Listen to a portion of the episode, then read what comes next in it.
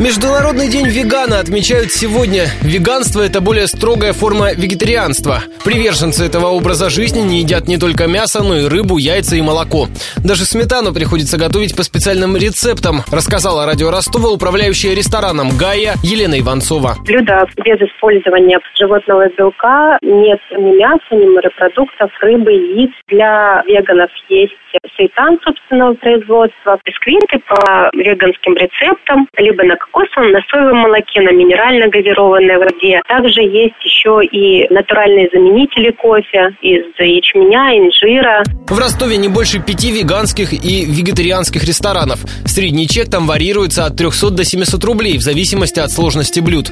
Заведения избегают позиционировать себя как специализированные, а их посетители – это все, кто придерживается здорового образа жизни, рассказала радио Ростова веган Лейла Салион. Они говорят, что да, там вот у нас там веганский или вегетарианский ресторан, но не делают упор именно на это. Они делают упор на то, что это полезное, допустим, там куча смузи для тех, кто увлекается спортом. В то же время это что-то необычное. Туда люди ходят не только веганы, но и те, кто просто хотят какого-то такого разнообразия. Рынок ресторанный Ростова людям приелся, и люди хотят что-то нового. Также многие веганские рестораны предлагают кухню Индии, страны, где есть мясо запрещает религия.